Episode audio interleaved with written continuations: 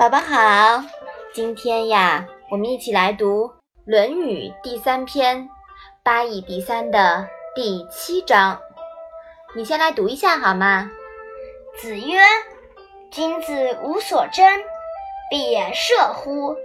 揖让而生，下而饮，其真也君子。”妈妈，射是射箭的意思吗？嗯，对的，射呀。原意是射箭，这里呢指的是古代的射礼。妈妈，一是什么意思啊？拱手行礼，表示尊敬，就是一。这一章是什么意思啊？孔子说，君子没有什么可与别人争的事情，如果一定有的话，那就是射箭比赛了。比赛时，先相互作揖谦让，然后上场；射完后，又相互作揖，再退下来，然后登堂对饮。这就是君子之争。孔子在这里所说的“君子无所争”，即使要争，也争之有道，反对野蛮下作的争。提倡彬彬有礼的争，这反映了孔子思想的一个重要特点：君子和而不同，强调谦逊礼让，而鄙视无礼的不公正的竞争。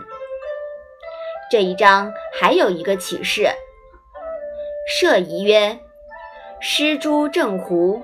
环求诸身。”又曰：“射，人道也。”发而不中，不愿胜己者，反求诸己而已。射箭这种比赛啊，有个特点，输的人呢，怪不到别人头上，只能怪自己技艺不精。要想赢的办法，唯有靠自身努力，反求诸己。其实，任何比赛啊，何尝不是如此呢？孔子举这个例子。就是提醒人们正确对待竞争的态度。在池塘，我看见有人在争水果，让我觉得心里很不舒服。君子不随便争，要争也是有理的。我觉得在学习上争是可以的，但是要用好的方法，不能抄答案，要努力学习，要仔细。不仅要快，也要对。嗯，宝宝说的很对啊。君子无所争，要争啊，也要争之有道。好，我们把这一章再复习一下吧。子曰：“君子无所争，必也射乎！揖让而生，下而饮，其真也君子。”嗯。我们今天的《论语》小问问呀，就到这里吧。谢谢妈妈。